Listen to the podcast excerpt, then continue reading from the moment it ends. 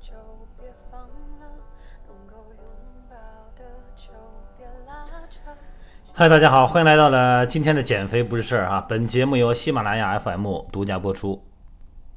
昨天下午呢，正好有点空，这段时间私教密度太大了哈。昨天下午有点小空啊，在前台坐着看会儿书。这时候呢，对面呢，我们那边是一个击剑馆哈，击剑馆呢，呃，等孩子练击剑的家长进来坐了坐说聊聊天嘛，不没多大，我估计也就是不到四十岁。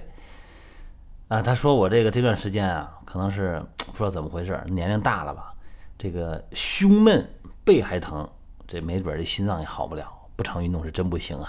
哪天有空呢，孩子击剑，我呢在这跟着你练练。我说您，我一看这年龄，他怎么可能有心脏病呢？我说您有家族史吗？没有。啊，我这个吧，可能是生活习惯的问题。这聊着聊着呢，就聊到小关节错位了。啊，今天呢，我就把这个音频呢跟大家分享一下啊。因为一般人呢，只要说这胸闷啊，后背疼，哎呦，那后背呢是胸的反射区啊，是吧？肩膀后背，哎呦，是不是心脏有问题？这就怀疑了。啊，感觉有心脏病了。其实很多情况下，心脏什么毛病没有。但这个时候你可以去查一下脊柱，啊，因为这个胸椎的小关节发生错位的时候呢，经常会有这种体征、这种症状。那什么叫胸椎的小关节错位呢？咱这么说吧，咱们这个胸椎有十二节，啊，光这小关节有五十个左右。正常情况下呢，胸椎呢，呃，平滑。轻微的呢，向后有个生理弯曲，这个生理弯曲呢，主要是由胸椎椎体的形状决定的。那么胸椎的形态呢，它就影响着头的位置和颈椎的位置。往下呢，影响骨盆和腰部的姿势，那也影响这个胸的曲率这个弧度啊。因为胸椎的小关节呢，比方说外伤啊、劳损呐，哎，导致这个胸椎的关节位置啊改了，它不是原来那个排列了，就跟那积木一样，不是那么排着的了。就会影响胸椎和整个胸廓的这个功能，这样的话呢，可能会出现胸背部的疼痛，包括很多旋转啊，啊，这个功能受限，也就是叫所谓的胸椎小关节紊乱综合征。一般这种情况就是腰背疼痛啊，酸痛，有沉重感，是肋骨这儿啊有放射性的啊肋间的神经痛，活动的时候呢，这疼痛加剧。你包括你咳嗽、打个喷嚏、深呼吸，这疼痛都可能加剧。这个脊柱和肋间，而且可能会有明显的压痛点。这个物理治疗师呢，通过手法的触诊呢，就可以发现啊，在出现问题的两个棘突，就是椎骨和椎骨之间呢，两个棘突之间啊，它的距离会改变，包括一些排列不整齐、棘突的高低不平或者左右侧歪，特别是瘦的人，你让他一低头一弯腰，你一看这脊柱的棘突。确实是排列，它不是一条线啊，前后都错着缝呢。还有就是在低头的时候呢，它不是一节一节的展开的，它有的粘到一块儿。我说这个呢，可能不太形象哈。这么说吧，你的后边的脊柱啊，咱就跟那个鲤鱼买那鱼鳍一样，它本身是一节一节的。然后呢，你低头弯腰的时候，这个一节一节的呢，因为要瘦的话，能看得出来那个骨头尖儿啊。它一节一节的变宽，但有的人呢，他是这两三节在一块粘着，它不分开；但有的呢，它是左右错位，有的特别瘦的人特别明显。那这个关节的周围那些肌肉呢，就会出现结节啊和一些条索状哈，一些这个斑结点。那挺胸抬头的时候呢，疼，这就是说实验成阳性。如果你要是让他坐着。啊，让他最大限度的挺胸，然后头呢向后伸展，做这个姿势的时候呢，会出现背疼或者是胸部啊、肋骨这儿疼痛加重。那么抬头、伸脖子受到活动性控制啊，感觉就伸不出去，这个呢也是属于阳性特征。那说白了，怎么产生的呢？一个呢就是枕头太高，所谓的高枕无忧哈，枕头太高。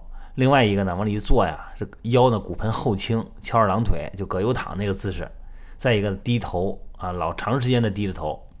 再一个就是坐姿不良，你比方说特别在发育期哈，这个孩子老是这么一边坐着，有的时候我看他们写作业，他是把那个脊柱转个圈来写，跟身体跟个蛇似的盘着写。我这我不知道他为什么会这么写字啊。很多情况下呢，你坐累了，长时间坐累了以后啊，就葛优躺嘛，翘二郎腿，那骨盆后倾，这个整个腰椎和周围的组织的功能呢都失调了啊，增加了腰椎受力不均衡的可能。因为我见过好多学生，他是怎么写字儿的哈？他这写的字儿，咱们是这个写出一溜字儿来，或这个书，那跟咱们的眼睛是平行的哈，它不，它有个角度，它转着写。啊，那这个时候你的脊柱、胸椎和颈椎，你想它的骨骼排列也是异常排列的。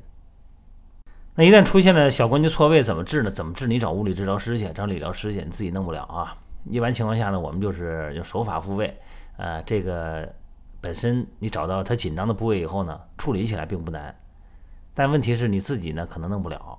所以说呢，一旦出现这种问题，你应该别担心。首先别觉得有心脏病，然后呢。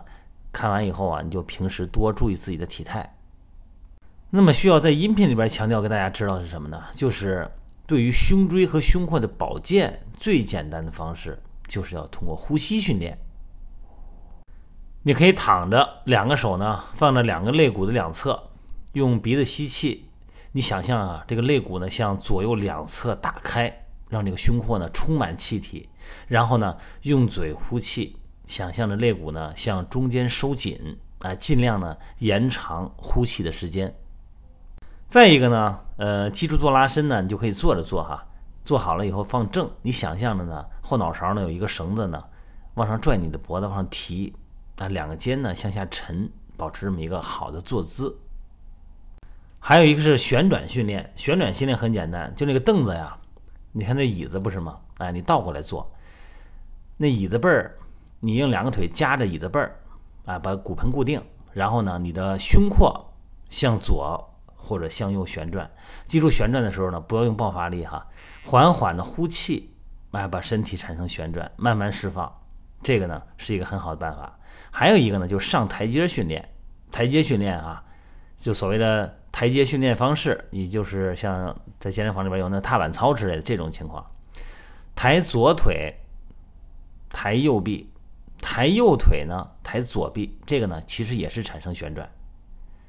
身体往上提的时候呢，左腿呢变成支撑腿，那力量呢会从左腿呢传递到右侧的胯骨。那么左侧的胯骨呢向后、向下、向外移动，右侧的肋骨上半部分呢就向前、向上、向前移动，形成旋转。这个呢是非常好的脊柱的矫正姿势。或者说高兴了，你哪天你找个楼梯哈。啊，人不多的地方，空气流通的好的时候，你走两趟楼梯，你试试，你的脊柱的灵活度和它的舒适感会明显提高。